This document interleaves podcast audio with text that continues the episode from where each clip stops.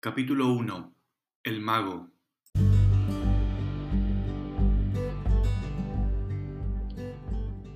En esta ocasión dialogué con Mariano Antón. Mariano se graduó como abogado y actualmente trabaja en la gestión pública del municipio y como docente universitario. Conversamos de sus inicios, de la vocación, de su trayectoria profesional, de encontrar el sentido de las cosas, de la gestión de lo público y el rol del Estado. Elegí entrevistar a Mariano para mi década ganada por la gran influencia que tuvo en mi desarrollo profesional. En estos 10 años me ha tocado compartir espacios de trabajo con él y la verdad que ha sido un lujazo. Escuchamos a Mariano. Bien, em, ¿cómo estamos Mariano? Bien, bien. ¿Se escucha bien? Sí, sí, se, escucha, se escucha muy bien. Eh, igual después lo vamos a chequear mejor. ¿Y mm, estamos para arrancar? Listo, preparado. Che, bueno, en, principio Mariano me, voy a tomar un, prólogo de solo uno o dos minutos, pero bueno, agradecerte, no solo agradecerte porque estés acá y me des el espacio para este conversatorio o diálogo, em, sino que para mí en, este proyecto que estoy realizando, em, de, los últimos 10 años, de, lo que fue mi, mi trabajo acá, o mi desarrollo personal y profesional en la provincia de Misiones, eh, vos fuiste muy importante en eso. Y fuiste muy importante con respecto a los trabajos o el desarrollo que yo tuve. Me abriste muchísimas puertas, eh, muy generosamente. Eh, sin duda de que mi trayecto no hubiera sido si no hubiera sido por vos, y, eso lo digo con total honestidad. Una vez lo escuché decir a un amigo tenemos en común, eh, Locina, que dice, los homenajes hay que darlos en vida, y yo creo también que en ese sentido te quiero agradecer por eso, porque cuando venía en el auto me acordaba en el 2010 que andaba ahí buscando un lugar donde trabajar un estudio jurídico y te fui a ver a hoy y me dijiste, ¿y dónde laburás? No, en ningún lado. Y fue como, no, no puede ser, tenés que trabajar en algún lado. Y después contactaste con un estudio jurídico y ahí estuve trabajando fuerte tres años. Después me llevaste al INADI, tuve otros tres años ahí. Y después tuve una salida media abrupta de, del INADI y, y, tus influencias y tus recomendaciones sirvieron para que yo después tenga acceso y tenga un trabajo que la verdad que fue espectacular estos cuatro años. Así que ese recorrido de 10 eh, años, eh, vos fuiste la persona como eh, central en, este recorrido.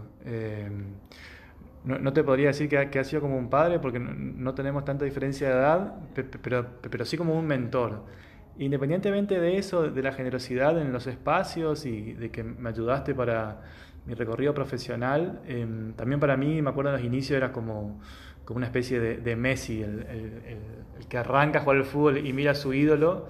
Eh, también recordaba eh, bromas de, Isaac Lenguaza, otro amigo que tenemos en común, que decía, yo me cortaba el pelo con parecido a vos y me decía, este le copia todo Mariano. Salía con tema de discriminación a quejarme, a reivindicar y me decía, este se quiere hacer el, Antón. Y, todo eso venía realmente de, independientemente de convicciones mías, eh, de una admiración que había que, o sea, que, era muy fuerte. Ni hablar de cuando me fui a laburar Inadi con bola como el sueño del pibe. Eh, aparte que el laburo estaba muy bueno. Eh, o sea, laburar al lado de Mariano Antón en ese momento para mí era, era realmente, para mí era, como el sueño del pibe. Así que agradecido por todo eso, eh, Mariano. Y, y, por ahí, esto se me ocurre igual ahora. por ahí podría ser un, poquito más adelante cuando avancemos con las preguntas, pero me gustaría también saber ¿Cuál fue tu visión con respecto a, si bien este es un programa en donde yo te iba a entrevistar a vos y te, quiero y te queremos escuchar a vos, pero me gustaría conocer tu visión en este también conversatorio eh, de cómo me viste vos a mí, porque vos prácticamente me viste nacer, dar los primeros pasos, crecer, madurar, afianzarme, etc. Eh, y, creo que sería la persona indicada como preguntarle eso. Eh, así que bueno, te la dejo ahí picando para, para más adelante si querés hacerme un comentario. Mariano, ¿a qué te dedicas vos? Espera, que antes de eso, con, todo lo que dijiste, eh, primero lo valoro mucho porque no, no, es común. No es común escuchar a alguien que, te agradece por algo. No, no es común. Y, casi te diría que sos de las pocas personas que, que, ha dicho cosas relativas a esta circunstancia. Em, algunas son un poco exageradas. Después de haber trabajado conmigo varias veces ya te habrás dado cuenta que, uno a veces idealiza las cosas y después no son tan así, pero, pero bueno. Eh, volvamos a tu pregunta. ¿Cuál era?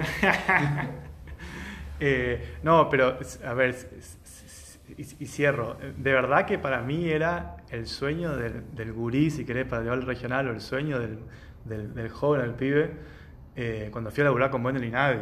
Si bien fue, recordemos, una circunstancia totalmente angustiante, desagradable, de que falleció el asesor legal de una manera totalmente atípica, una persona tan joven, eh, pero cuando, cuando yo eh, me fui a laburar a Linadi, recuerdo que para mí era como era, era mucho, era wow, mirá, dónde estoy. Sí, pero fíjate, vos me preguntabas por qué, ¿no? Y uno siempre se quiere arrimar a las personas con las cuales va teniendo coincidencia y se va sintiendo cómoda sin ningún tipo de, de tensión. A veces uno en la vida constantemente se encuentra en situaciones complejas. Ahora, cuando vos vas encontrando personas con las cuales te sentís cómodo de manera natural, indudablemente querés trabajar con esas personas. Y si bien como vos decís, yo también he tenido oportunidades que me fueron generando estar en distintos espacios, eh, Así como por ahí las manos que yo te pude dar, yo las recibí justamente de esas dos personas que vos mencionaste, de, los cine y lenguaza, eh, siempre en situaciones complejas dificultosas en mi vida. Y fíjate que hoy también tenemos como esos amigos en comunes, porque uno se va rodeando de la gente que, tiene coincidencia de valores, de principios, que, que, esto, que, que vos te sentís sin ningún tipo de dificultad inclusive en el disenso, que eso también es muy Y sentir y seguir comprendiendo que, que, eso no hace a la persona, sino al punto de vista de esa persona sobre ese tema, te permite construir una relación de, de largo plazo. Sí, a mí, me pasó, me acuerdo, estaba recordado de conversaciones con, con jóvenes abogados, hace unos años atrás, cuando yo me consideraba todavía joven abogado, eh, de la comisión de jóvenes o, o de otros espacios, eh, y me decía que le tocaba, le tocaba trabajar con jefe, con jefa o referente, que, que eran desastrosos, según sus palabras. Y yo siempre trabajé con gente que era, para mí era brillante y era realmente admirable, ¿no? Y, y, agradezco mucho que, me haya sucedido eso. O sea, nunca me tocó, salvo un laburo que tuve en Poder Judicial en Córdoba cuando era estudiante, nunca me, me tocó tener a alguien que como referente, como jefe, pongamos, eh, que, no sea por lo menos para mí brillante y, un ejemplo a seguir. Eh, y eso también yo estoy como, uff, un privilegio, digamos, es un privilegio. No, volviendo a las preguntas, Mariano, eh, ¿a, qué te dedicas? Cuando te preguntan a qué te dedicas, ¿cuál, cuál es tu, tu respuesta? hace varios años que me resulta súper difícil decir a qué me dedico. ¿Por qué? Porque tengo el título profesional de abogado, eh, después le encontré el gusto a la docencia universitaria y soy un apasionado del funcionamiento del Estado, de la gestión de lo público. Eh, pero también siento que mi vida no se agota en eso, que, no me define eh, estas tres dimensiones, si, si querés, desde lo laboral siempre digo que, que, a mí me gustaría, que es difícil eso, pero alguna vez lograr que, que no sea lo, lo, que yo he hecho aisladamente, sino eh, que todo lo que haya hecho lo haya hecho sin, sin que nadie se, se haya sentido incómodo o mal por las posiciones que asumo. Es difícil, eh, pero de alguna manera cuando me preguntan a qué te dedicas, me, genera esa dificultad de la autodefinición. Me pasan los formularios de los trámites. Lo más fácil es el título de abogado que me abrió muchísimas puertas. Pero después no soy de los abogados litigantes. No, me gusta inclusive litigar. Me gusta más trabajar en la solución de los problemas. Así que no, no, no sé bien cómo me definiría. Y, y, pero cuando vos pensás en, en tu vocación, eh, ¿la encontrás más cuando, cuando te desenvolves como abogado, cuando te desenvolves como funcionario del Estado o, o, dando clases? ¿Dónde, ¿Dónde, ves ahí más el, bichito de la vocación? Mira, cuando tenía 15 años ya sabía que iba a estudiar abogacía. Iba a un colegio industrial y tenía la opción de acortar el, el de los seis años, hacerlo en cinco, pero decidí terminar el industrial porque era un colegio que me apasionaba mucho y ahí yo sabía que me gustaban muchísimo las ciencias sociales y una opción era las ciencias políticas, estudiar ciencias políticas, que no era tal vez tan habitual como ahora. Pero lo que deduje en esa oportunidad dije, si soy un mal analista político, no voy a tener de qué vivir. En cambio, si soy abogado y, me puedo dedicar a la política y a su vez, eh, si soy un mal analista político, viviré de la profesión. Así que por eso me incliné por la abogacía. Y fíjate que hoy con 43 te diría que casi estoy en ese lugar que, que decidí a los 15. O sea, trabajo muchísimo con gestores de lo político. No, no me veo yo como candidato. A mí me gusta más acompañar los procesos. No, no me siento un sujeto elegible. Por ahora, por lo menos. Me cuesta mucho eso de decir elíjanme eh, a mí, por lo menos ahora. Pero sí me, me, gusta, y eso también siento que me da más libertad, acompañar a aquellos que, que, que me gusta lo que están, están haciendo. Y, y, ahí estoy. Ahora estoy como director de un área legal en la Municipalidad de Posadas, un, un área de, de planificación de la ciudad, se llama Planificación Estratégica y Territorial y es un enorme gusto porque ahí se piensa cómo debería funcionar la ciudad y yo me encargo de los aspectos legales de esos anhelos. Así que hoy me dedico al urbanismo, te podría decir. al urbanismo. y dijiste algo hoy que me llamó la atención de que no te ves como, como candidato. Eh, yo sé, me consta de que te han pedido muchas veces que seas candidato y te han ofrecido varias veces que, te candidate a distintos cargos.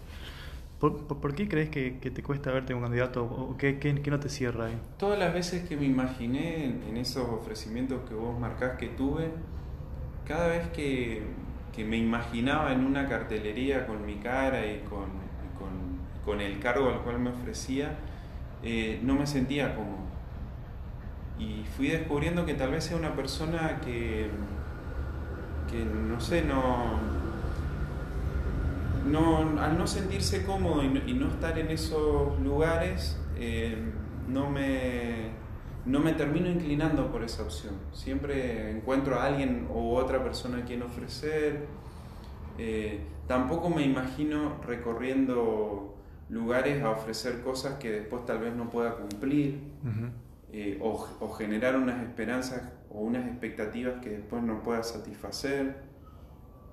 Tal vez puede ser una comodidad, ¿no? Porque el ser candidato a algo requiere de un compromiso eh, superior que implica involucrar a la familia, los tiempos de uno.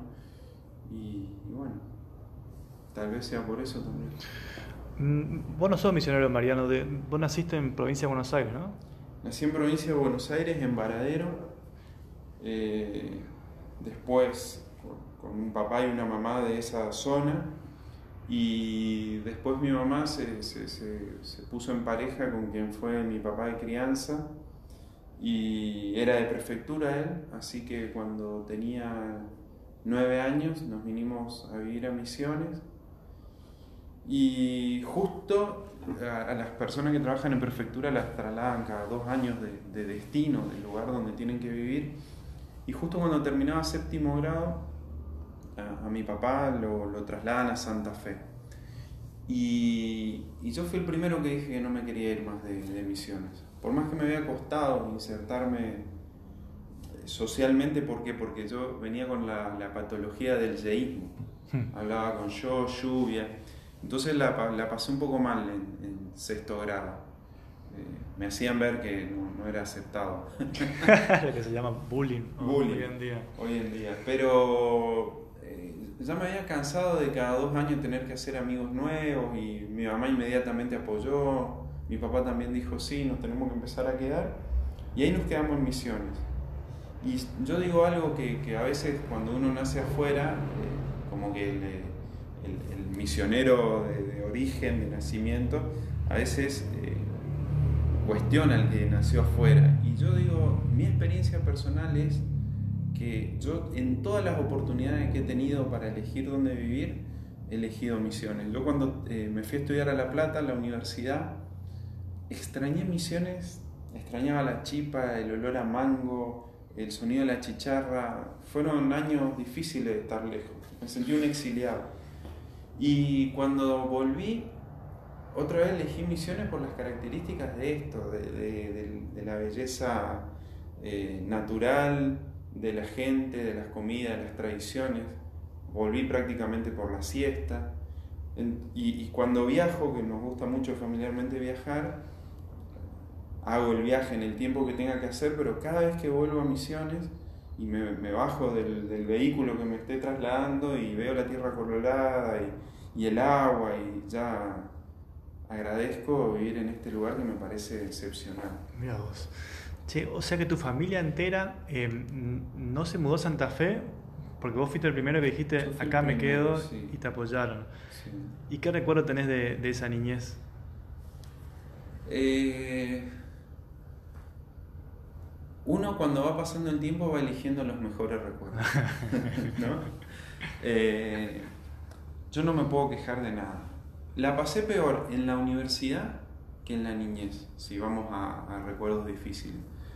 Tuve una, niñez con otra construcción familiar distinta. Bueno, tuve, tuve un papá de biológico que me acompañó en lo que pudo en la distancia. Él vivía en San Antonio Areco, provincia de Buenos Aires. Tuve un papá de crianza muy interesante como padre, eh, con algunos cuestionamientos como pareja de mi madre pero bueno, son sus tránsitos, ¿no? De adultos y, como digo, con otra lógica de, convivencia distinta a la que hoy podemos tener los que formamos pareja ya en estos tiempos. Pero como padre, formidable. Y mi vieja, una mujer tremendamente luchadora, luchadora, luchadora, jamás nos transmitió algo malo de alguien, a pesar de que le han hecho pasar malas cosas, pero tiene una particularidad mi vieja, tal vez por eso mismo de ser tan luchadora. Eh, no es gran transmisora de cariño.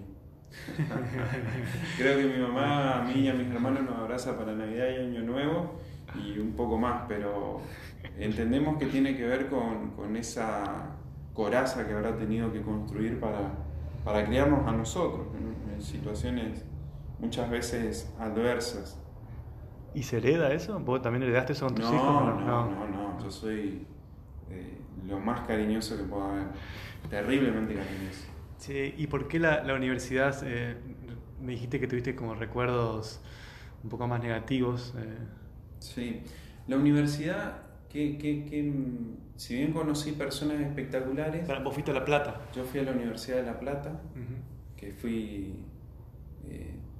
yo me quería ir a estudiar afuera, quería ir a estudiar a Buenos Aires, Córdoba, La Plata. Y un día estaba por entrar al colegio industrial y en la puerta había un amigo que, que se estaba por ir con el padre a La Plata, así, ¿eh? en la puerta del colegio. Y me invitó a ir. Me dice, che, mirá, nosotros nos vamos a La Plata. Y agarré un teléfono público que había ahí, le avisé a mi madre que me iba a ir a La Plata a ver de qué se trataba. Me encantó al principio la, la, ciudad, todo. ¿Pero qué tenías? ¿17? ¿Cuántos años tenías? Sí, 17, sí, 17 para 18. Ajá. Y bueno, tuve que ir a hablar con mi papá de, de crianza. mis padres de acá de Posadas mucho no me podían ayudar en lo económico y mi papá de crianza sí podía, no, de, el biológico, el que vivía en Areco, sí me podía ayudar en lo económico. Pero si nos íbamos a ir entre cuatro. Y, y bueno, eh, la pasé un poco mal en La Plata porque cuando uno tiene pocos recursos, tiene que hacer muchos malabares para vivir. Entonces, encima entre los cuatro que nos fuimos a vivir, los cuatro teníamos los recursos al límite. Entonces, por ahí, un mes nos depositaban a uno, al otro, al otro, y íbamos haciendo magia tipo en un pozo común y le íbamos llevando. Y eso se sumó que el frío era un elemento que, que no, me, no, me, resultaba tan grato. Y, y bueno, eh, sumado a toda esta extrañeza por la distancia, eh, siento que a la ciudad le gané como una batalla y ahora cuando voy ya con mi familia a recorrerla, eh, voy no con un sentimiento de, ah, mirá qué lindo cuando iba acá. Recuerdo domingos de, salir a andar en bicicleta solo, de extrañar mucho, entonces la miro a la ciudad más con, una, con un te gané que un añoranza por, por haber transitado ese. ¿Cómo sería ese te gané? ¿Cómo, ¿Cómo, sería? No entiendo. claro, como que fue una batalla que, que se produjo entre la ciudad y, yo. ¿Te gané por, porque... Te gané porque me, me, vine con el título. Ah, pues te recibiste, ok, que lograste tu cometido. Cuando, me acuerdo cuando venía en colectivo, cuando apenas me recibí, venía acá a estar con mi familia, sentí física, pocas veces me pasó eso, pero sentí como que un, un, un pájaro, un rompe una cadena de algo que le tenía atado. O sea, a mí como la que la Universidad de La Plata me tenía atado hasta que egrese. Y una vez que egresé me sentí libre. Mira vos. Bueno, y ahí el regreso, ¿tuviste un tiempo litigando? Tuve un tiempo litigando, yo en segundo año, sí, mediados de segundo ya empecé a trabajar en, un estudio jurídico que eran unas, unas personas excepcionales en lo humano eh, muy generosa con el conocimiento y, y, eso también me apuraba a recibirme porque ellos eran muy generosos también en, en, mi rol dentro del estudio. Es más, cuando les dije que me venía, eh, hicieron casi hasta lo imposible para que me quedara en cuanto a lo que me ofrecían. Y entonces cuando yo ya vine acá, eh, si bien era un, joven abogado, tenía una experiencia importante y en el estudio que empecé no, no me sentí cómodo con, con, bueno, con esa generosidad que venía acostumbrado. Yo los últimos dos años antes de recibirme, y trabajé un año en La Plata ya como abogado recibido, yo económicamente me iba bien porque el estudio era justo, digamos. Si trabajábamos entre tres abogados del caso, los honorarios se dividían entre tres. Aunque los dueños del estudio sostenían todo, conmigo eran muy generosos. Y bueno, me vine acá a Misiones. Eh, que, en los tiempos que trabajé en ese estudio jurídico cobraba casi te diría con suerte para lo que me salía eh, el costo de salir el fin de semana. Como yo me vine con ahorros y me vine a ir a lo de mi madre, no, no me significaba mucho, pero no era sostenible esa relación. Y ahí tuve la enorme suerte de ingresar a la Dirección de Asuntos Guaraníes a través de, de una propuesta que me hace Locina. Y, y ahí descubrí un mundo maravilloso, maravilloso. Eh, si bien yo siempre estuve, inclusive toda mi carrera en La Plata la hice trabajando en barrios, en, lo que hoy se llama asentamientos de barrios populares, en, esa época pre-2000 se llamaban Villa Miseria, eh, sosteníamos comedores escolares, eh, apoyo escolar, los comedores, los famosos roperitos toda esa época de pre-crisis 2001, 2001 también. Eh, yo me recibo en el 2001, justo cuando empieza a producirse el corralito. Eh, siempre trabajé con esos sectores, pero trabajar con, en asuntos guaraníes fue una experiencia formidable, por haber trabajado con los guaraníes, no con, con quien presidía el organismo, digamos. No con lo institucional, ok. ¿Y, de, de, ahí de asuntos guaraníes fuiste al INADI? De ahí en asuntos guaraníes eh, se me ocurre en una oportunidad, justo era la, propuesta de la reforma de la Constitución eh, para generar la, la, propuesta de la reforma de la Constitución en ese momento era modificar la posibilidad de que presida el Ejecutivo lo haga de manera indefinida. Y yo tuve la idea eh, de decir en los medios que a mí me parecía que era una pena que la constitución se modifique solo para ese punto y no se incorporen derechos vinculados al ambiente o derechos de las comunidades indígenas y otros aspectos. Eso me generó algunas ciertas tensiones en, en mi relación laboral, pero eh, yo estaba acompañando también políticamente la postura de Locina, que era el presidente de la Cámara de Diputados de la provincia en ese momento, y él también se manifestó en contra de la, reforma de la constitución con ese alcance. Y, bueno, eso devino en que apenas termine el, proceso de, que al final fue el no a la reforma de la constitución, a mí, eh, a mí me corran de la Dirección de Asuntos Guaraníes, que era una posibilidad de que suceda y yo la aceptaba, pero lo más grave fue que eh, mi señora, que era nutricionista del Ministerio de Salud, la, la, despidieron. Y cuando yo le fui a preguntar al ministro de ese momento por qué la había despedido, eh, él me dijo claramente que fue porque yo estuve en contra de la reforma de la Constitución.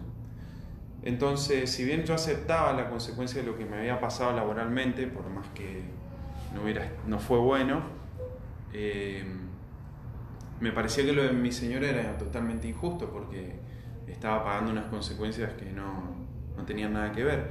Y ahí fue que empecé a buscar el, eh, para presentar una denuncia ante el Instituto Nacional contra la Discriminación, todo así como una serie de casualidades. Y en esa búsqueda eh, estaba a punto de nacer nuestro hijo cuando ella la despide, nuestro primer hijo. Eh, o sea que la despidieron estando embarazada. Y, y yo en ese periodo, que era noviembre, que, que la echan a ella, empiezo a buscar el INADI y no lo encontraba, no lo encontraba, no lo encontraba. Le pido a un amigo que tenía contacto en Buenos Aires que me averigüe dónde podía presentar una denuncia en el INADI. Y este mismo amigo, que es Mario Arpino, me dice, che, mirá que el INADI eh, está buscando gente, está, está, por empezar un proceso de, de, selección en las provincias para que hayan delegado del INADI. Así que, ¿por qué no te postulás? me dice él. Y en vez de presentar la denuncia de mi señora, presenté mi currículum. Mi currículum. Y ahí fue que de una serie de evaluaciones que se hicieron a nivel nacional quedé como delegado del INADI y nunca más presenté la denuncia de mi señora. Así fue como llegué al INADI. En las casualidades, no sé si son casualidades, pero eso depende de la, filosofía de cada uno, pero los caminos ¿no? de, de la vida van de un, lado a otro. Es increíble, visto en perspectiva, algo formidable, porque como bien vos decías hoy en tu introducción, para mí trabajar en el INADI eh, era como, si a mí me decís qué ONG pongo, pongo una de ese estilo, y encima que te paguen sueldo, y encima con esa época del INADI que era instalar la discusión sobre la discriminación, con un enorme apoyo a nivel nacional, con, con una pequeña estructura humana, pero con mucho de, de capacidad técnica y, y, de amor por lo que se hacía, porque el proceso de selección fue muy, muy intenso. Me acuerdo que de, todas las provincias cuando nos juntábamos en, en, Buenos Aires a hablar sobre la discriminación a nivel nacional, todas personas enormemente apasionadas. Queda ratificado que al día de hoy todos seguimos trabajando en lo mismo, o sea que no, no, no llegamos al INADI por un contacto político, por un sueldo, sino que realmente en ese momento que quien llevó adelante el proceso de selección fue María José Lubertino, eligió a las personas, a mí nunca me preguntaron de qué partido político era cuando me asignaron el INAI, jamás. Y me consta que a los delegados de esa época ninguno, por más que obviamente después varios lo ponían en evidencia, ¿no? Pero esa época fue formidable. Hoy tenemos un grupo de WhatsApp de esa misma época de delegados y todos seguimos involucrados en lo mismo, apasionados por lo mismo, indignados por lo mismo. Así que fue una experiencia maravillosa. Sí, se, nota, eh, o sea, se, percibe esa vibración cuando, cuando realmente las personas están en lugares correctos. Esto que sí, de, gente que realmente lo, siente eh, y en base a eso hace su laburo. Eh, la vibración es distinta en, el, espacio de trabajo, en el equipo y, y, después en lo que se va logrando. Cuando vos, vos tenés ahora 42, dijiste 43? 43. 43. Cuando vos mirás para atrás, em, ¿cuántas vidas sentís que viviste? Hay personas que identifican ciclos así bien claramente, dicen, ah, me pasó, tener etapa de universidad obviamente, etapa esto. ¿Vos identificás eh, ciclos en tu vida? Creo que te lo voy a resumir de esta manera. Mi película favorita, la que puedo ver miles de veces, es Forrest Gump. Y, las, y muchas de las decisiones que tomo en la vida tienen que ver con llevar a cabo una vida como la de Forrest Gump. O sea, eh, no sé si son ciclos, etapas o qué, pero no me condiciono ni a lo que viví ni a lo que tenía proyectado, sino que si viene algo nuevo, lo agarro, lo tomo, lo llevo.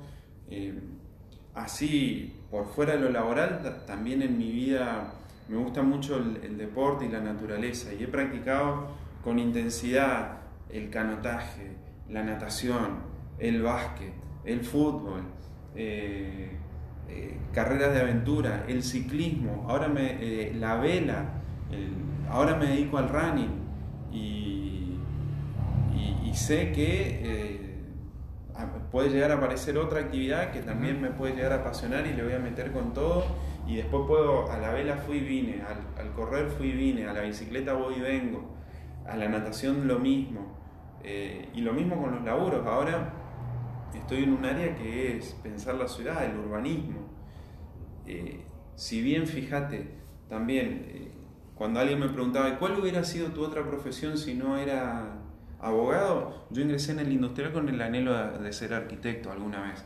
Cuando me di cuenta que era ineficiente para para dibujar, para, diseñar eh, y obviamente para los cálculos y las matemáticas y todo eso, dije, bueno, no, me voy a dedicar a la arquitectura. Pero hoy a los 43 estoy, eh, el equipo con el cual trabajo son aproximadamente 40 arquitectos. 10 ingenieros y opino sobre planos, sobre maneras, sobre formas. Ah, volví al punto de inicio. Volví al punto de inicio y sin querer. Y, y bueno, no, y todo lo que sumé con anterioridad lo veo como un cúmulo de cosas, no como que algo se cierra, sino que uno se va acumulando eh, para esto. Eh, vos dijiste algo también, nunca utilicé este término, pero sí creo esto de las vibras, ¿no?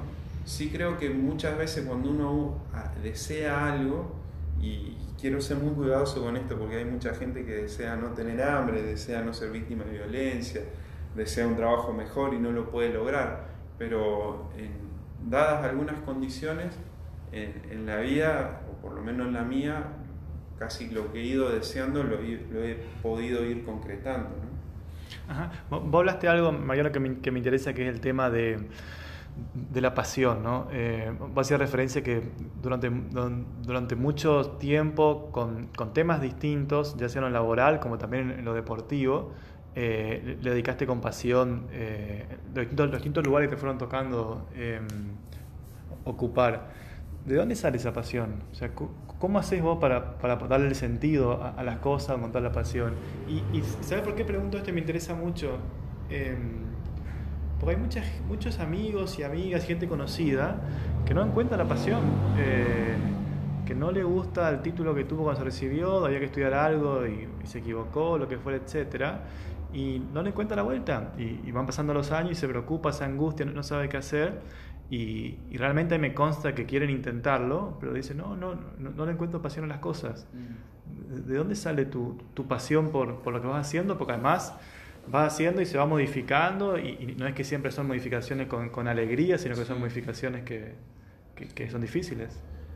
Sí, varias veces me pregunté eso y el, yo creo que cuando uno de, pequeño por ahí tiene que atravesar situaciones difíciles, eh, le llevan a después valorar cosas que para otros son insignificantes, pero para mí la insignificancia de la cotidianidad te, da el placer por la vida. ¿Cómo lo resumo? A mí me encanta escuchar los pájaros, me encanta ver la construcción de un edificio, me encanta ver una montaña, me encanta correr ver correr el río, me encanta, me emociono muchísimo cuando veo a la gente que llega a, las Olimpiadas porque sé que atrae una enorme cantidad de esfuerzo, de resignaciones familiares, me encanta ver a alguien que se recibe, o sea, disfruto de lo que a los otros les, hace bien. Y creo que, eso me, pasa todos los días, eh, creo que tiene que ver con, que no, no han sido grandes desafíos lo que he atravesado de pequeño, pero sí recuerdo algunos de esos momentos y eran momentos difíciles a esa edad. Y, creo que eso a uno lo lleva, sumado a esto que te contaba, a veces eh, el no haberla pasado bien en lo económico, en, La Plata, hoy lo que uno puede tener lo valora sobremanera. Mm. Y, no me gusta caer en esto de, dar un mensaje que como, que, uy, que clara la tienes, ¿no? Porque no, es así y ningún mensaje es aplicable de manera universal. Pero en lo personal, en lo personal, a mí me hace muy bien disfrutar la cotidianidad. Y eso creo que indefectiblemente te lleva a ser apasionado con lo que te toca hacer. no sé. Ok, ¿Y, tiene algo que ver con el aceptar, ese disfrutar la cotidianidad? Y sí, que no es lo mismo que resignarse. No, no, no, sí, sí, sí. El, aceptar, sí, por, supuesto que sí, creo que sí. Te digo esto simplemente pensando en voz alta, pero yo veo que también hay una búsqueda eh, continua, incesante, y hay veces como que un poco parar un poco la ah, pelota, que parar un poco de como, pruebo acá, pero después un mes no me gusta, pruebo acá un mes no me gusta, pruebo, pruebo, ah, no, no me gusta. Hay un poco de, bueno, aceptar un poco que fluya por ahí. Pero... Sí, en eso, en eso sí creo que tenés mucha razón. Eh, sí, sí, sí. Bueno, eso queda como resumido en que hay, que aceptar el presente, ¿no? Eh, uno puede proyectar mucho en el futuro, pero hay tantas variables que intervienen en ese proceso que si vivís en la expectativa del futuro, eh, a veces hasta uno se, puede, eh, qué sé yo, hoy te decía que a mí me gusta mucho la vela, a mí me encantaría tener un, velero X condiciones, ¿no? Y salir a navegar y poderme quedar a dormir ahí si me quedo trabado en que no tengo ese velero y que no veo expectativa de tenerlo, y la verdad que la cotidianidad del día a día me, va a hacer pasarlo duro. Ahora, eh, si un amigo me invita, che, a mandar en velero, y él tiene ese velero que yo anhelo, para mí es formidable, está resuelto esa, ese, ese anhelo. Por ahí puede venir la cosa, no sé, no, no lo tengo tan, tan, tan pensado. Che, Mariano, y en estos 43 años, ¿Cuáles fueron los mayores miedos en, el camino? Sí, mira, siempre me consideré una persona no miedosa, siempre, toda la vida, salvo los algunos temores de pequeño, después, siempre me consideré una persona sin miedo, sin miedo, a nada, ni a la muerte. Cuando fui papá, del, primero adquirí miedo. O sea, por ejemplo, no sé, tenía que subir un avión por cuestiones laborales y iba preocupado porque el avión no se caiga. En otras experiencias anteriores, por ejemplo, tuve un, un, vuelo en avión a Buenos Aires en una avioneta pequeña que en varias oportunidades casi se cayó y a mí me pareció una experiencia formidable. Decía, qué fantástico fue esto, qué bárbaro lo que es el riesgo, la aventura, la tormenta. Ahora, de que fui padre, no. Pero por, eh, miedo que se iban a quedar sin un padre sí, tus hijos. Sí, por miedo de que la tengan que pelear solo, de que no pueda estar, de, esto, de que por más que después podían conseguir otro papá, eh, Siempre, eh, eso y ahora el miedo de lo que a ellos les pueda llegar a pasar.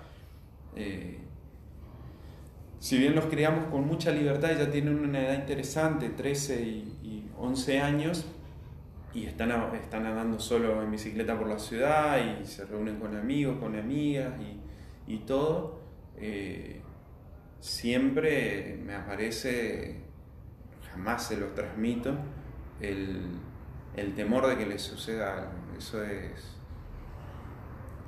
Ese es mi temor de hoy. Ok. Y si, si, vos mirás para atrás, em, ¿en qué momento eh, identificás que encontraste tu camino en, esta existencia? Eh, o sea, vos ves para atrás y decís, ah, a partir de acá todo empezó a fluir como. No, no, no, no. No, no, no tengo un punto así no, encontrás puntos oscuros, digamos, de, estar perdido, eh, sin, una brújula. No, Diego. No. ¿Y, por qué crees que se debe eso? Porque hay mucha gente que, que tienen unos paréntesis más intensos, menos intensos, hasta que salen a la superficie, respiran y encuentran. No, fíjate que yo cuando a ver, desde que uno tiene uso, cuando uno empieza a poder administrar su vida, yo no, siento que no haya fluido.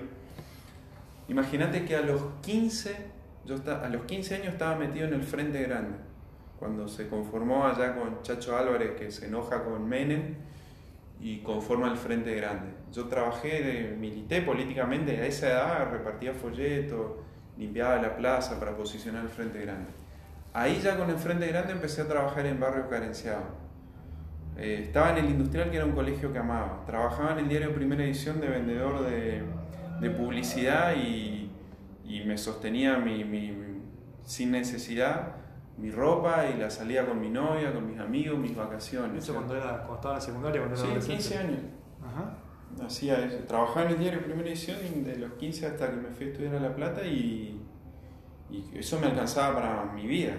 Obviamente no pagaba alquiler, vivía con mi familia, no compraba comida, pero los gustos de un adolescente yo los tenía satisfechos. No tenía vehículo, no tenía ni auto ni moto, pero eh, nada, alcanzaba para esos gustos. Y, y fíjate, hoy a los 43, eh, con un título, con esto, me fui allá a La Plata a trabajar también con los barrios. Me acuerdo, estábamos muy angustiados cuando el grupo empezamos a egresar y, sabíamos todos que íbamos a dejar en el 2001, dos fines, principio del 2000, no, fines del 2002 Tuvimos una reunión, los que estuvimos un montón de años ahí, todos recibidos, muchos volvíamos a sus lugares y había mucha angustia porque sentíamos que estaba abandonando el barrio. Y yo me acuerdo haberles dicho, nosotros ahora tenemos una misión especial, el alcance de lo que nosotros estamos haciendo solo repercute en estas X cantidad de familias del barrio al cual vamos. Nosotros tenemos que lograr tener una incidencia que sea un mayor alcance. Y fíjate hoy, y esto lo estoy reflexionando acá con vos, ¿eh? Hoy estamos tratando de trabajar con 74 asentamientos urbanos en la ciudad de Posada para que tengan mejor condición de vida, regularización de sus, sus títulos, eh, accesibilidad al agua, a, los servicios de electricidad.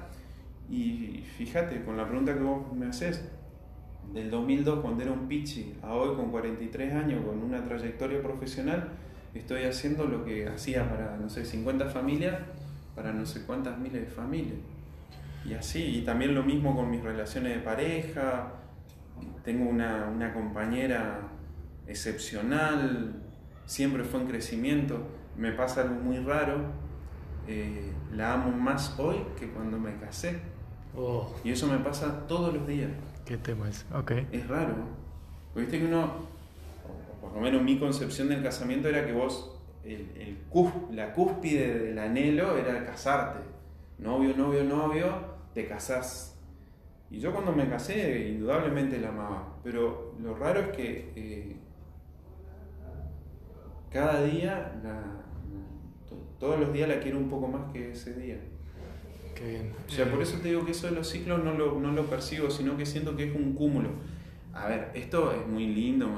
El que lo escucha dice, ah, pero Antón, qué vida fácil en el medio hay un montón de cosas. ¿eh? Los dos perdimos laburo, con un hijo recién nacido. Eh, cuando nos casamos, la plata que teníamos ahorrada, los dos estábamos sin trabajo. Cuando nos casamos, pues yo había dejado de estar en el estudio jurídico y ella había, había estado un tiempo afuera y recién volvía a la ciudad. Y teníamos plata ahorrada para tres meses. Nos ayudó el abuelo de ella a comprar el terreno donde hoy vivimos. Pero ¿qué dijimos? Si en tres meses no mejoramos nuestra situación económica, vendemos esto alquilamos y vemos cómo nos recuperamos con esa plata. O sea, muchos altibajos, como en la vida de todo el mundo, pero siempre en, como hacia y, arriba. ¿Y nunca tuviste miedo de caer? ¿Nunca tuvieron miedo en ese momento de despido tu mujer embarazada, vos perdiendo el laburo? No, no, mi señora es una mujer, si yo soy positivo, ella es una máquina de positivismo. Jamás cree que algo puede ser eh, para mal. Aún las cosas malas son para algo bueno. Bueno, y acá me lleva a, me ese pie para hacer una, una, consulta. A ver, eh, más que nada me, me, estoy pensando en esa situación que te tocó vivir a vos, donde, donde te corren de tu lugar de trabajo, también le corren a, a, tu compañera simplemente por ser tu compañera eh, de su lugar de trabajo. ¿Cómo crees que es sobrevivir en la, en provincia de Misiones? Aparte de todo lo bello que tiene Misiones, que nosotros conocemos, eh, una provincia donde eh, hay mucho más empleo público que privado, que es difícil conseguir empleo privado. Em, ¿Cómo te desarrollas profesionalmente? O, en realidad no, más que nada personalmente, si no, si no comulgás con, el partido político que, que, está ejerciendo el poder. Em, ¿Cómo, ¿Cómo, la ves esa? ¿Cómo crees? Eh, yo por ahí que me tocó estudiar en Córdoba, bueno, vos La Plata ya es un poco más amplio, creo que hay más oportunidades. Eh, y acá a veces veo que una especie de que si no te corrompes, entre comillas, si no te corrompes, si, no tenés, digamos, si uno no tiene la simpatía por el partido político que, está de turno, pareciera que las puertas se te cierran. Eh, ¿Cómo sobrevivir a esa tensión? No tengo la respuesta, Diego. Y no sé, no sé. Pero sí me animo a pensar esto. En, en La Plata, eh, o Córdoba, como vos mencionabas, o inclusive en el mismo Capital Federal, hay muchas cosas que ya están hechas. Y en provincias como la nuestra, que todavía son, están en desarrollo, percibo que hay mucho más para hacer que en esos otros lugares. Como que en los otros lugares los casilleros ya están muy llenos. Y acá todavía hay muchos casilleros para llenar. Y, creo que también esto de que haya una, preponderancia de una mirada política en este momento en la, en la provincia de Misiones, no llega a ser tan intenso como otras otros espacios territoriales de este país que tienen una, una exigencia de, de, de, acercamiento que acá yo conozco muchísimos profesionales que trabajan en áreas técnicas de, la provincia que jamás le han preguntado qué piensa. A mí, en este caso, y, y, varios de los secretarios que conozco en la gestión actual del municipio, no le han preguntado ni siquiera, ni, si, ni, ni, a nivel nacional que piensa, ni a nivel local que piensa. Y, bueno. ¿Y por qué crees que ocurre eso? Que no te preguntan qué. O sea, no orden el juego a, a una consulta que puede ser para sumar, obviamente. Sí, pero también puede ser para restar, porque si vos tenés un buen perfil técnico que le servís al área de gestión y, y no te van a contratar porque te manifestás, que no comulgás con ese espacio político, me parece que sería una desinteligencia de, parte del gestor perderse ese técnico. No, no, sí, sí, yo me confundí. Yo, pensé que estaba pensando en realidad en, cuando vos decías, no le pregunta qué piensan, no le piden la opinión a los técnicos. No, se refiere a desde simpatía política. Claro, Sí, sí, sí. Ok, entendido. En ese sentido, me parece que es una habilidad de quien, de quien esté al frente rescatar lo técnico. Vos en para gestionar lo público necesitas un decisor político en, cualquier cargo, director, subsecretario, ministro, gobernador, etcétera, lo mismo en el Poder Judicial, pero después necesitas rendimiento técnico. Pero, pero ¿no crees que, que, son las excepciones, por decirlo? O sea, el que no te pregunten qué remera tenés puesta o qué bandera sacada a flamear, por decirlo Sí, pero me parece que el que te pregunta eso es muy pobre su mirada. Sí, eso, A mí el director de Asuntos Guaraníes no me corre por mi pasión por los derechos guaraníes, sino me corre porque estuve en contra de la reforma. Yo era un pichi. O sea, no es que quien gobernaba dijo, eh, sáquenlo a Antón porque era relevante. Yo era un abogado que de alguna manera había tenido cierta notoriedad por algunos casos complejos y el que me corre de ahí es el director de Asuntos Guaraníes. No, por, eso cuando hice la pregunta... utilizarme a mí más... Cuando hice la pregunta me remití a esa, a esa circunstancia también generalizando con otras circunstancias que, que, las tengo bien vivas en este momento en mi cabeza, que, que sé que fueron ocurriendo en esta provincia, también en otras provincias, ¿no? Pero eso, eso Diego, igual que cuando nos corrieron a todo el INADI. Sí. A ver, llega un gobierno que en vez de capitalizar el alto perfil técnico que tenía el INADI en ese momento, lo destruyó y le preguntó a los que puso de qué partido político eran y ahí quedó evidenciado solo con observar los medios de comunicación y el impacto del INADI en los medios de comunicación, que el INADI desapareció. ¿Por qué? Porque no pusieron gente que, sabía el tema, sino que pusieron gente que le dieron un, laburo. es, en esos hechos queda demostrado esto que estamos hablando. ¿Y, cómo la idea sea? Yo sé, y también por esta conversación que tenemos, que esta en realidad es una interpretación mía, ojo, muy subjetiva, pero tu vocación está en, la política, en el sentido de una militancia social bien marcada, eh, en la cosa pública, en la red pública, o sea, eh, literalmente en la, red pública. Em, y, y, o sea, en realidad quiero saber un poco cómo ves vos la, los políticos, las políticas, digamos, en este caso, que es un poco lo que estamos, conversando.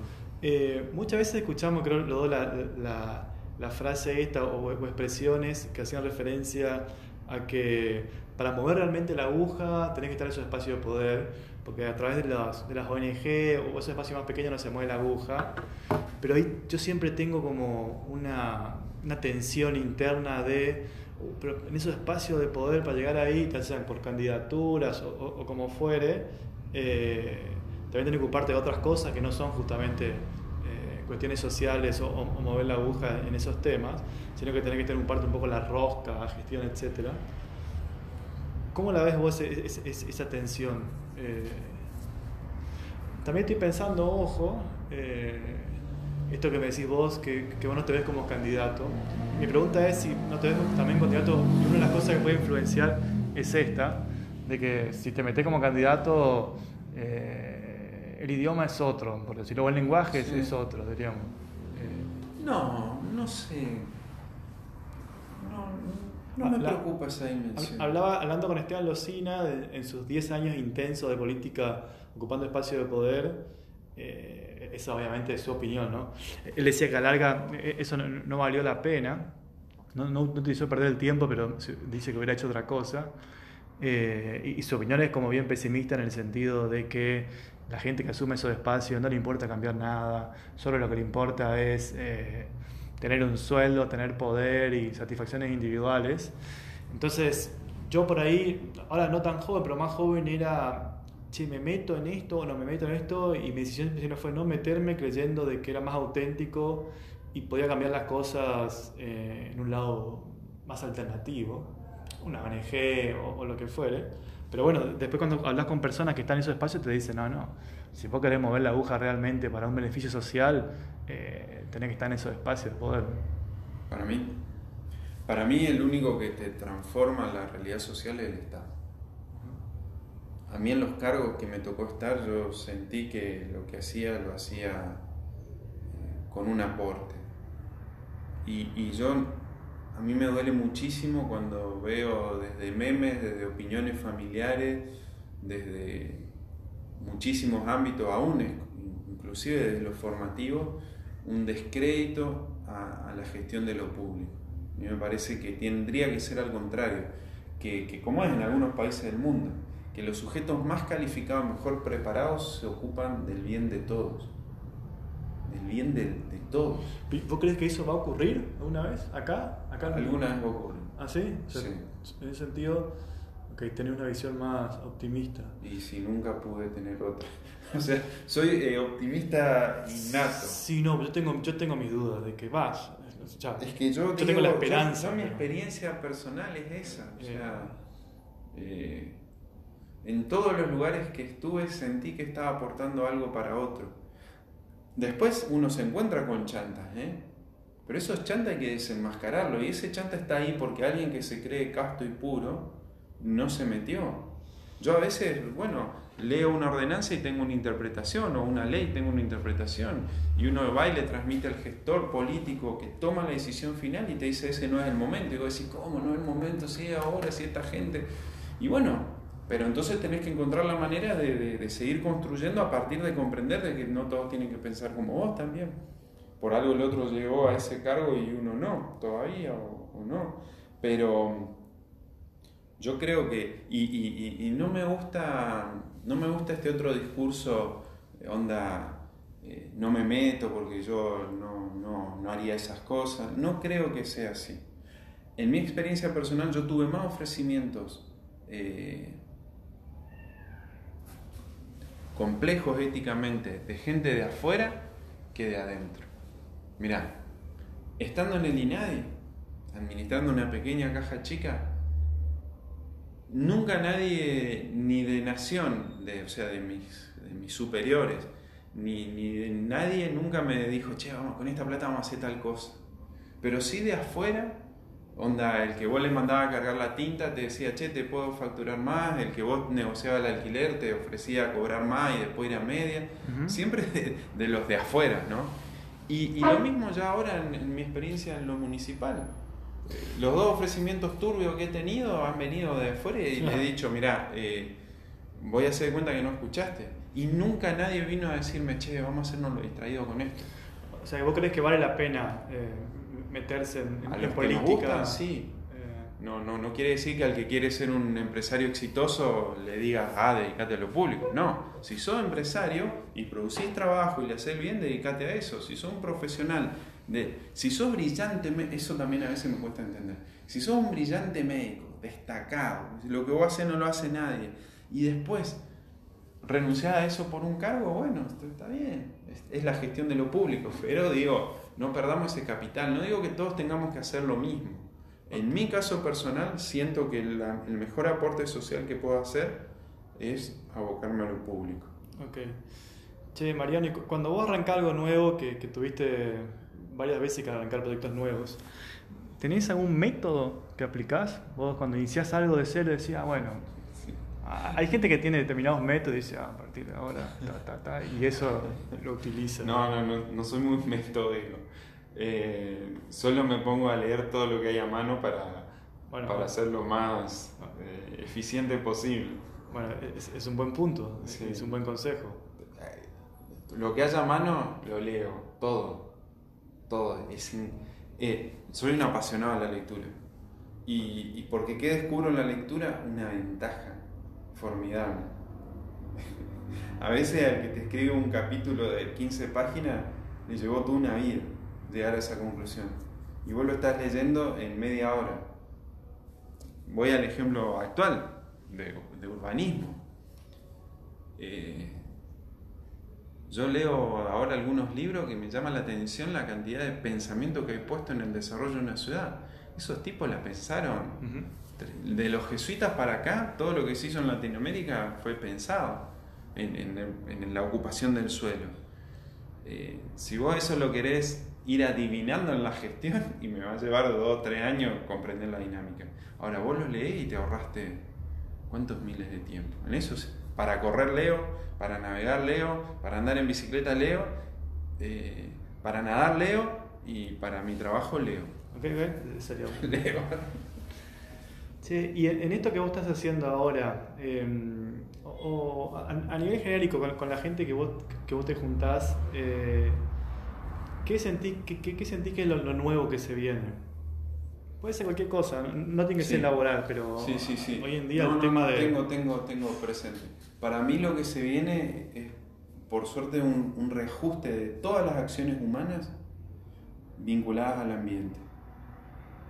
O sea, toda yo creo que lo que nos depara el futuro es que todas las decisiones laborales, desde el médico en su consultorio, el abogado en su escritorio, el el empleado público, la administración de tu propio hogar, las actividades deportivas, la movilidad mundial, todo va a ser tasado y valorado con índices ambientales. O sea, los aviones para seguir teniendo la ruta que tienen van a tener que ir mejorando su impacto en consumo de combustible. Lo mismo sucede con los vehículos, lo mismo con la administración de nuestras casas. Diego, 10 años atrás te llegaban a decir que ibas a tener que tener dos tachos en tu casa, te parecía una locura. Eh, que, uno sienta dolor cuando imprime una hoja en vano, antes a nadie se le ocurría. Eh, me parece que, eso nos va a permitir evitar el riesgo que, muchos anunciaban de, colapso de la Tierra, porque creo que nos estamos dando cuenta que... ¿Y, crees que va a pasar como algo natural o va a ser una exigencia del Estado más virulenta? No, no, todos nos estamos dando cuenta, todos el Estado se está dando cuenta, el, individuo se está dando cuenta. Eh, en esto no deposito esa, esa, viste que a veces dicen no, porque la generación es venidera, ¿no? No, yo creo que es una conciencia como más transversal. Y digo esto porque yo he visto jóvenes salir de la escuela y, tirar un papel al piso. Chicos de 12, 13 años que dan la materia ambiente eh, tiran papel en el piso. Y me ha pasado decirle, hey, flaco, mirá, al lado está el tacho. Bueno, hace dos días una señora en mi casa me salió a correr porque saliendo al laburo, un día la veo tirar la colilla de cigarrillo al piso antes de subir al auto, al, curso de agua que va al río. Al otro día, la misma, el mismo cuadro. Le digo, señora, ayer le voy a hacer lo mismo, no le dije nada, le pido por favor esto contamina muchísimo. Y bueno, obviamente tuve una, Me contesté un poco tenso, pero digo, no se puede generalizar, pero creo que hay más sujetos que intervienen en esto. Creo que lo que se viene es lo ambiental. No vas a poder hacer un edificio si no tiene informe de impacto ambiental, no vas a poder construir un barrio, no vas a poder hacer un vehículo, no, nada. Me parece sí, no tiene esa validación de, que no daña tanto. Los alimentos van a tener que ponerse en revisión. Consumo animales. Consumo animales. Esta industria formidable que nos pone la comida en casa envasada sin saber qué hay adentro. Yo, digamos, no tengo ningún tipo de dieta excepcional, ¿no? Como para decir soy esto o aquello. Pero sí, la propia industria va a mutar su, el que hace galletitas, a mí me gustan mucho las galletitas, estoy seguro que en un par de años me va a tener que brindar una galletita que me haga menos daño, porque si no, no la voy a comprar. Eso creo que es lo que se viene. Bien, mm, Mariano, em, esta pregunta por es, un poco abstracta, la, aclaro así de, entrada, pero creo que hablamos bastante, ya pasó algo sobre debajo del puente. Eh, ¿Por qué hacemos lo que hacemos? O sea, podría responderme de, de, tu parte, pero a veces a mí me, me, obsesiona pensar por qué el ser humano hace lo que hace. O sea, ¿por qué crees vos que, que hacemos lo que hacemos? ¿Dónde está el justificativo de por qué hacemos lo que hacemos? ¿no? ¿Están para sobrevivir, por guita, por prestigio, para estar bien, porque tenemos un impulso eh, vital que nos hace que no... ¿Qué, qué crees vos? Bueno, eh, primero no tengo la menor idea. Segundo, eh, un tiempo atrás me hacía ese tipo de preguntas. leía filosofía, participé en distintos grupos de distintas búsquedas hace mucho tiempo descarté lo, lo, religioso institucional como, espacio de, en lo personal de, encontrar respuestas. Y un día, cuando ya se que me había cansado de, leer o de pensar en eso, dije, la verdad que nada, no, no puedo trabarme en esta pregunta. Entonces le meto rosca nomás. ¿Y, cómo te, pregunté esto, pero va para la cuestión existencial? ¿Cómo le encontrar sentido a, la vida? ¿Qué, qué, qué, hace que estés...? El presente. Eh. Mis hijos, mis seres amados, mis amigos, mi trabajo, el presente. Incluye ese presente los, los pendientes, digamos, los pendientes de, de, lo que uno siente como pendiente. Igual uno piensa en, en grandes grosos de la humanidad, ¿no? Eh, a mí me gusta mucho cada vez que tomo decisiones pensar en, en, algunos de esos que considero personas muy importantes en la humanidad y ellos en su ciclo de vida aportaron para que hoy nosotros estemos así. Pero fueron esos 60, 80, 100 o 40 años que hicieron ese aporte. Y nada, somos como una cuestión de solidaridad para el que viene, nada más. Con eso alcanza. ¿Y vos crees que hay algo después de la muerte o termina ahí? Ah, no, no. No me preocupa, porque no tengo la respuesta. Nada. Estaría enormemente feliz si me pudieran plantar un árbol en el medio del pecho. Pero viste que eso no se puede hacer. ¿Por qué? Porque no, entiendo, no entiendo. ¿Por qué un árbol en el medio del pecho? Claro, una, una semilla. Ajá. Entonces, eh, que mi, mi, ah. último recurso aportaron a que haya un árbol más en la humanidad. Eh, ese sería mi anhelo. Como eso no se puede hacer, eh, solo te pueden encerrar, eh, encerrar perdón, enterrar para casi nada y, o, o, cremar y hacerte polvo, bueno, que me hagan polvo. Después también que me saquen los órganos, eso, eso sí tengo decidido.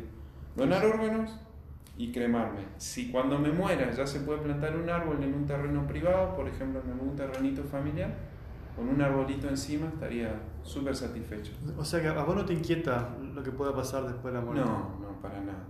No, no. En lo más mínimo. No.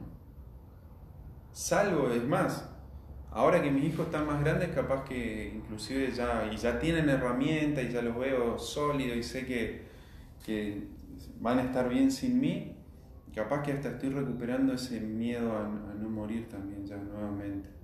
O sea, si vos me decís algo por Estás perdiendo, perdiendo el miedo a no morir. Claro. Eh, si vos me decís, hoy por ejemplo, sacando a mis hijos, Che, ¿firmás para que ya está? Ya está. Ya estoy re contento con todo lo que viví, disfruté, sentí, logré. Ya estoy hecho. O sea que de acá lo que venga es todo un regalo.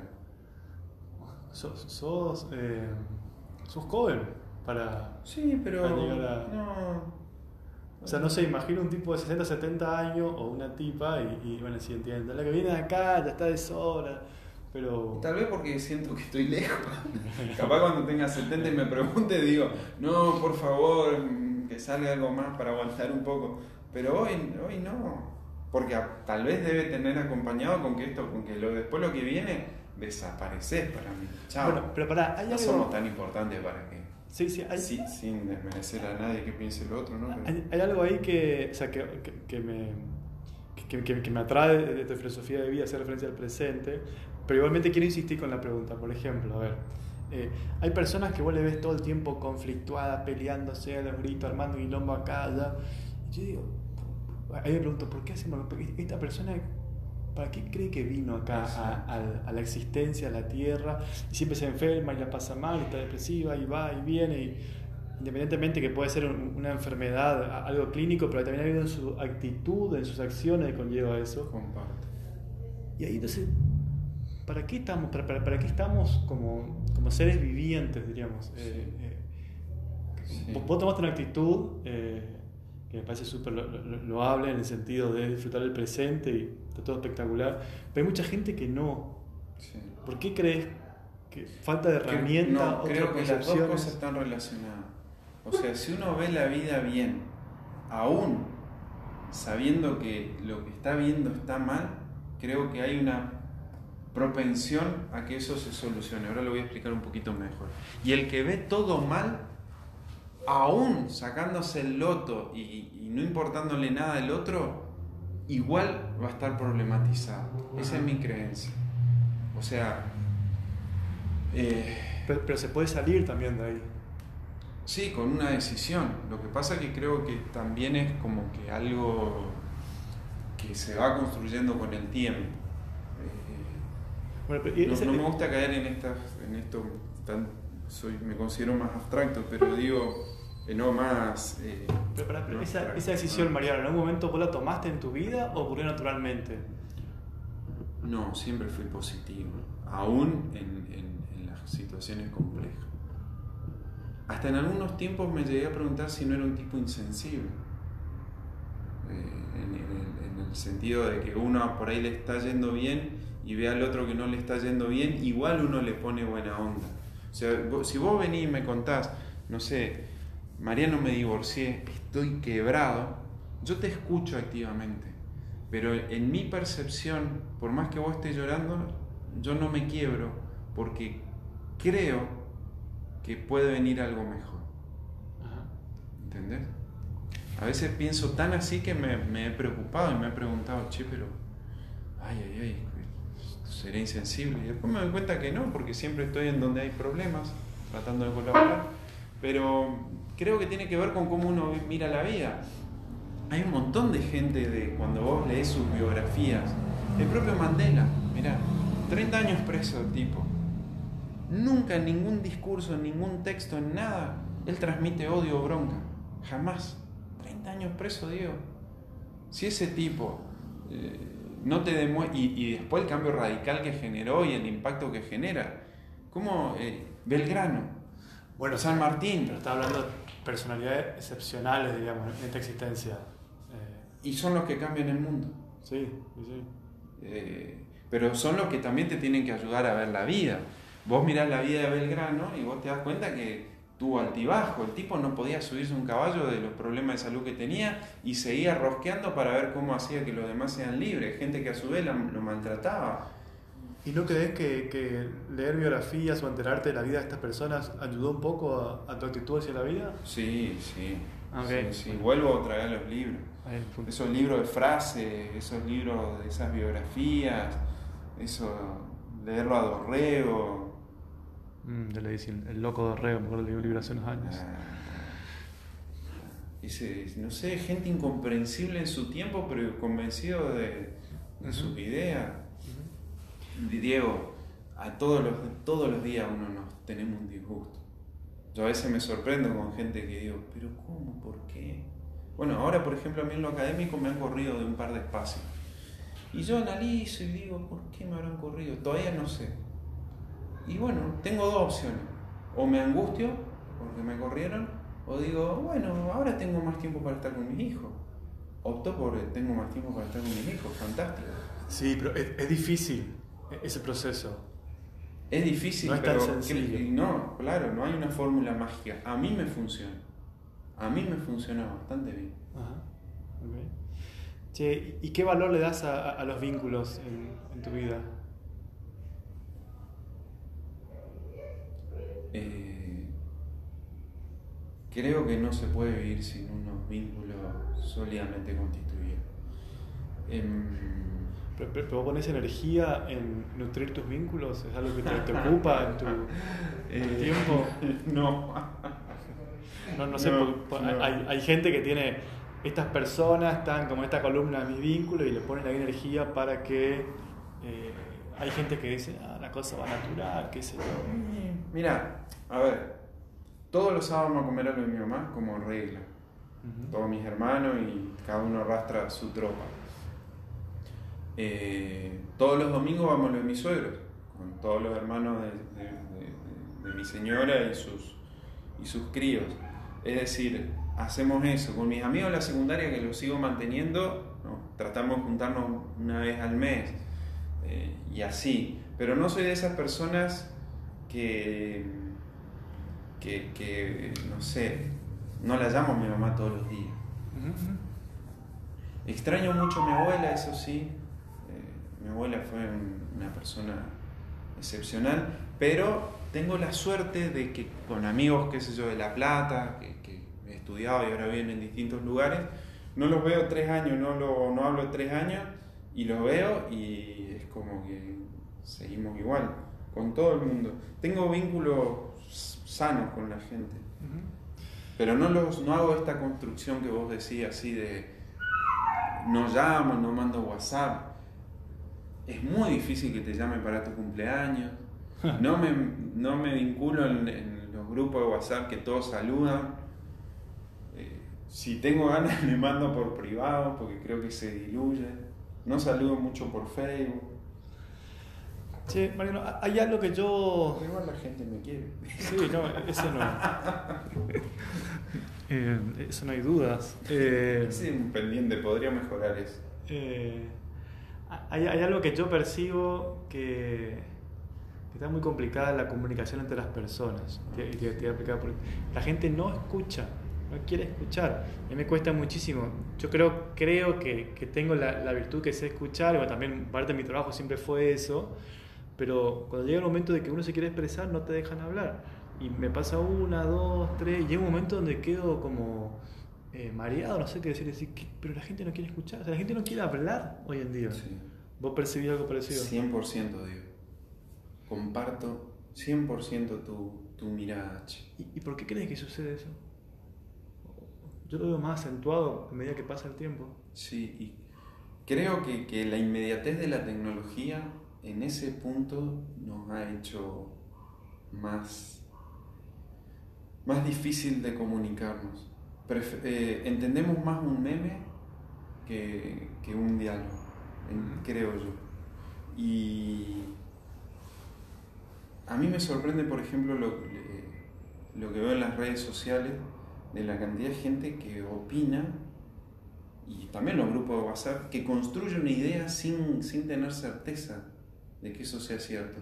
No le importa en lo más mínimo. Si vos decís, che, pero este, esto que vos decís que, no sé, que la reforma judicial va por acá, ahora leo un, un, un pariente, ¿no? Reforma judicial, ¿qué propone? Hoy homicidio perpetua. Con reforma judicial, eh, 20 años. Entonces, y eso es está circulando en las redes. Yo digo, ay, ay, ay, qué ganas pocas de entender. Primero que no tiene nada que ver con el Código Penal la reforma y segundo que la gente lo replica sin ningún miramiento. Pero volviendo a esto del diálogo, he, fortalecido en, en, mi quehacer laboral la idea de plasmar por escrito. O sea, esto que estamos diciendo, por ejemplo, este, estoy en reuniones, que somos seis, acordás cosas y el otro día, che, ¿y ¿vamos a hacer el paso uno? No, pero si lo acordamos ayer, no, yo entendí otra cosa. Entonces ahora lo que es complejo lo trato de transmitir en un escrito tipo punto 1, punto 2, punto 3 y ahí construir a partir de ese de esa tensión, pero comparto plenamente que no lo estamos escuchando para nada. y, el punto que, que vos hacías referencia recién, de la gente que, que divulga información de que, y no chequea que realmente sea así, etc. ¿Por qué crees que sea?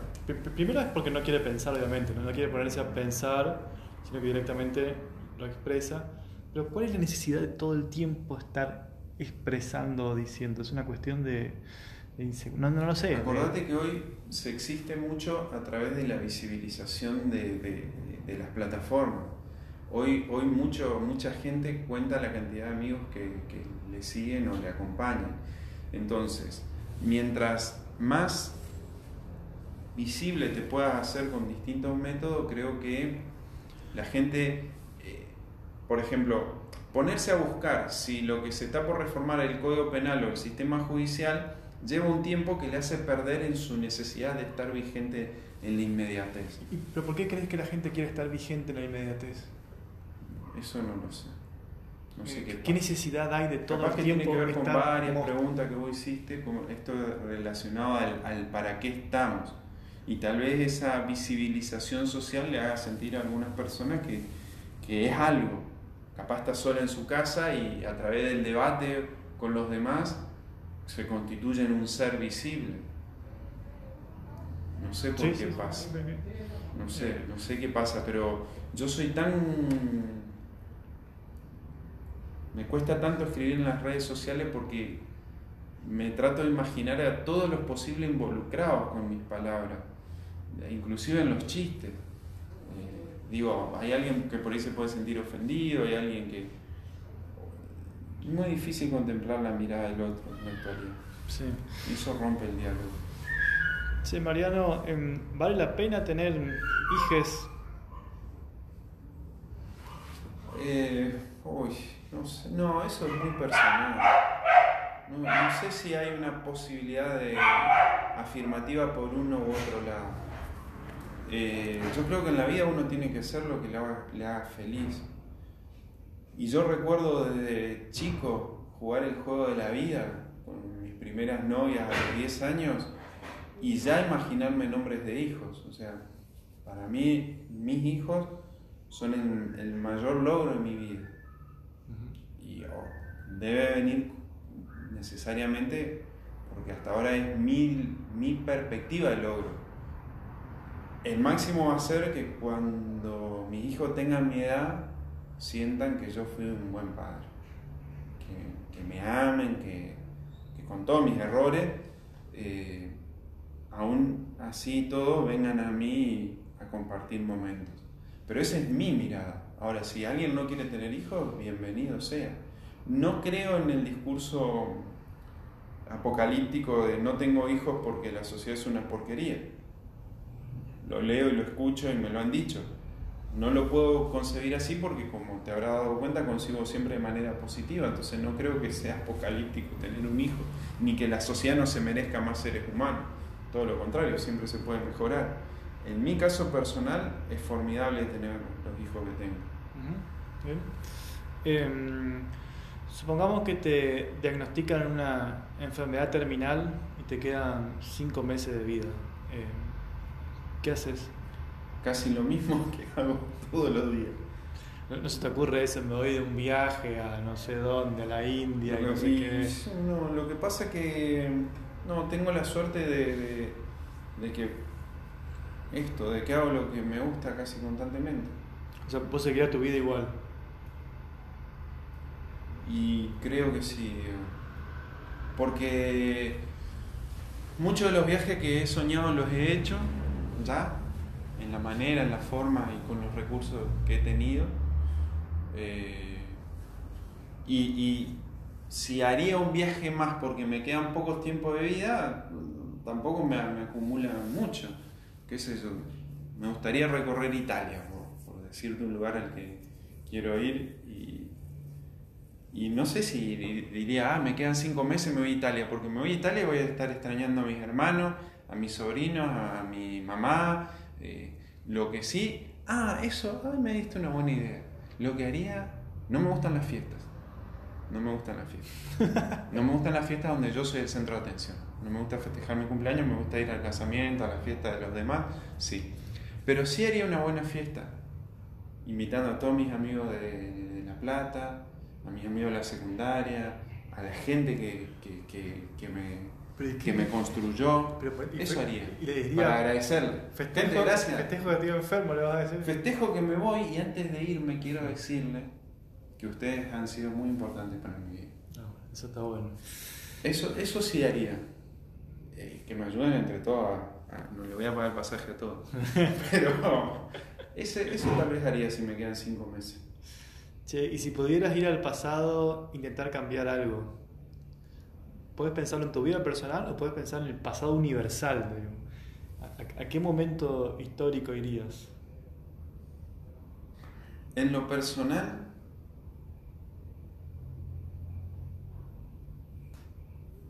voy a empezar por la más fácil. En lo universal iría a todos los momentos en los que a alguien se le ocurrió eh, organizar una guerra. Todos los momentos en que alguien se le ocurrió matar al otro. Y no, no, no, no, no quiero caer en Segunda Guerra Mundial, Primera Guerra Mundial, en aquellos que decidieron ir a matar a África porque eran africanos, aquellos que decidieron a matar a, eh, al que era distinto me, hubiera gustado estar en todos esos momentos y decir, miren muchachos, las guerras no produjeron nada. Matamos un montón de gente y después todos seguimos viviendo y nada, no sirvió para nada. Pero eso me gustaría en la historia universal, haber estado ahí y ser el sujeto que diga, no, afloja con esto, una locura. Eh, y en lo personal, no, no, no, no volvería atrás nada porque creo que todo lo que pasó, bueno y malo, te llevan a lo que hoy son el presente.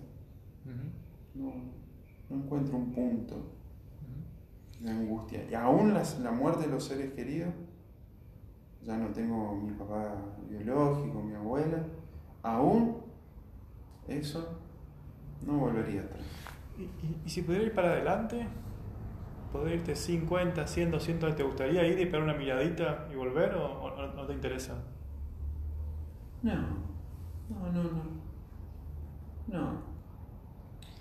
Viste, vienen los cambios tan, tan rápidos, están ocurriendo. Bueno, esto que decías vos de la cuestión ambiental.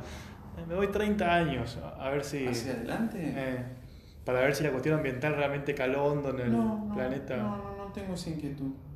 No. Lo único que sí, por ahí, sí, cuando me jubile, eh, motorhome y recorrer sin ah, rumbo. Y, eh, pero en ese motorhome he visto que algunas familias hacen esto, por ejemplo, te vas por Latinoamérica y, y llegas a tal destino y vienen tus hijos, tus nietos a visitarte. y se van, o sea, a viajar pero con, con eso cercano.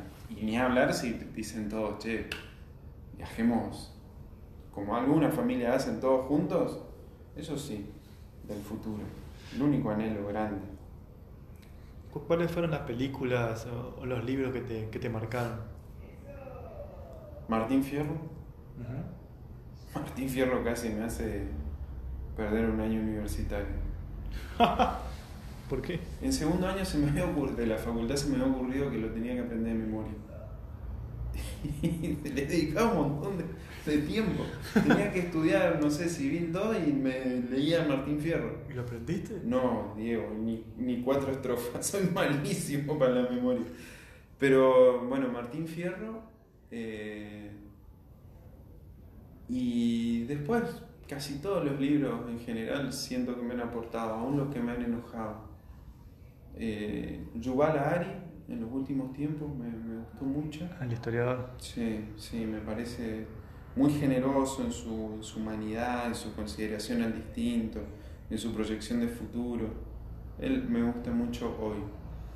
Películas, Forrest Gump, como te dije hoy, me parece brillante. Y solo Forrest Gump. Después me gustan otras, ¿no? Pero no llegan a la categoría de, referencia en la vida. Chicos, con esta cerramos, Mariano, en la última. Em, ¿Con qué personaje de la historia te gustaría dialogar? Con Belgrano. Con Belgrano. Sí. ¿Y te imaginas algún... Le siento afecto... ¿Algún momento, momento preciso, eh, familiar, momento preciso, eh, no sé, cuando estaba en el norte, cuando estaba... No, en el momento que él decide eh, resignar todo su, futuro. Yo creo que en, el periodo de mayo de 1810, él venía de una familia con muy buen pasar económico, él era un funcionario del poder, él era dentro de los cinco personajes más importantes de, de la región, eh, era el cargo de él, o sea, abogado con poder político, social, económicamente satisfecho, decide oponerse a quien detentaba el poder absoluto, que era bueno, quien le generaba el trabajo y todo, poniendo en riesgo todos sus bienes, toda su familia y todo su, futuro, todo. Ese momento me parece eh, de alto de altísima sensibilidad humana. O sea, no se priorizó él, sino priorizó la idea. Y eso es brutal. Eso pasa muy pocas veces en, en, la humanidad. ¿Y qué le preguntarías? ¿O por dónde iría la, la conversación? Solo lo miraría y diría, Manuel, qué bárbaro, loco, lo que estás por hacer. Es notable. Es notable. Belgrano, si hubiera nacido en otro lugar del mundo, Estoy convencido que sería un, ícono internacional. Él hablaba de ambiente, Diego, en 1806. Él decía que si tumbas un árbol tenés que plantar dos. Es una revolución. Él decía que era imposible que, la sociedad crezca si, la mujer no era educada en el mismo nivel que el hombre. En 1800, cuando no había escuelas para mujeres. Eh, él ve la situación de los guaraníes y escribe un tratado de derechos humanos, cuando nadie, en, esa época, en el 1800, se hablaba de igualdad, pero el que escribía sobre la igualdad hablaba sobre su clase social, sobre su mismo grupo. Belgrano escribió diciendo, che, esta gente tiene estos derechos. Si usted lo va a contratar para trabajar el monte, le tiene que dar un pedazo de terreno para que haga su casa. O sea, un tipo de la élite socioeconómica escribe un tratado de derechos humanos en la periferia del mundo para que no se lo lleven puesto a los otros diferentes, de otro color, de otro olor, de otro sentir, de otra matriz cultural, aún siendo él profundamente católico, eh, reconoce en los guaraníes otra cosmovisión del mundo y la plasma en un respeto. Ese tipo es inconmensurablemente excepcional, rodeado de traiciones como sucede, sucede en todos los procesos de disputa de poder, el tipo siempre se mantuvo firme. Siendo un intelectual brillante, lo mandan a Asunción, que era el fin del mundo en esa época, después lo mandan al norte, después lo mandan a Europa, después lo mandan... Y el tipo siempre, eh, sin chistar, y le mandaban otros con menor calidad intelectual y humana y él de todas maneras cumplía. A veces le dicen, no, pero no era un buen militar. No, era un abogado que se puso al frente de, de problemas que nadie que se quería poner al frente. ¿Y por qué lo recordamos tristemente? Porque se le ocurrió, porque se le ocurrió un diseño de colores. Fíjate qué pobre también nuestra narrativa cultural cuando más que otras estampas tendríamos que tenerlas de él como un sujeto. A mí me ayuda a tomar decisiones, ¿eh? me ayuda a tomar decisiones. Él, la imagen de mi abuela, siempre que no sé qué hacer digo, ¿qué haría mi abuela? Y encuentro el rumbo. Pero con, con Belgrano me gustaría mucho estar, aún más que, que San Martín. Belgrano le dice a San Martín cómo era la sociedad del lugar donde él estaba llegando, qué nivel de generosidad. Lo venía a suplantar y le dice, a la gente de esta región le tenés que tratar así, así, así. Fíjate esto, ten en cuenta esto. Pocas personas. Muy bien, bueno Mariano, eh, muchas gracias. No sé, para mí fue un placer.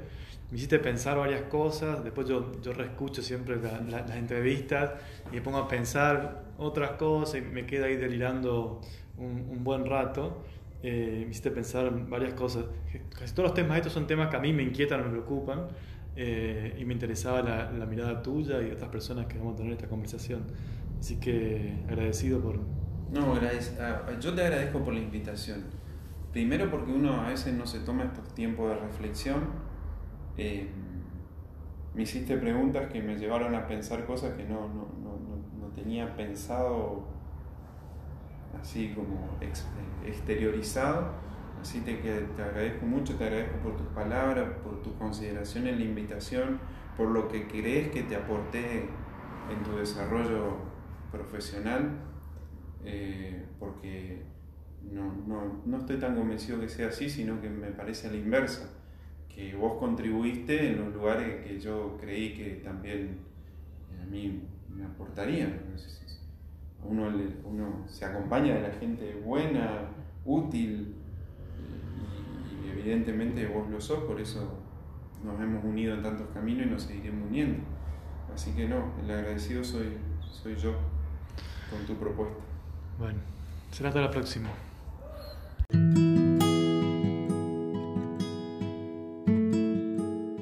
Y aquí termina la conversación que tuve con Mariano. Será hasta la próxima.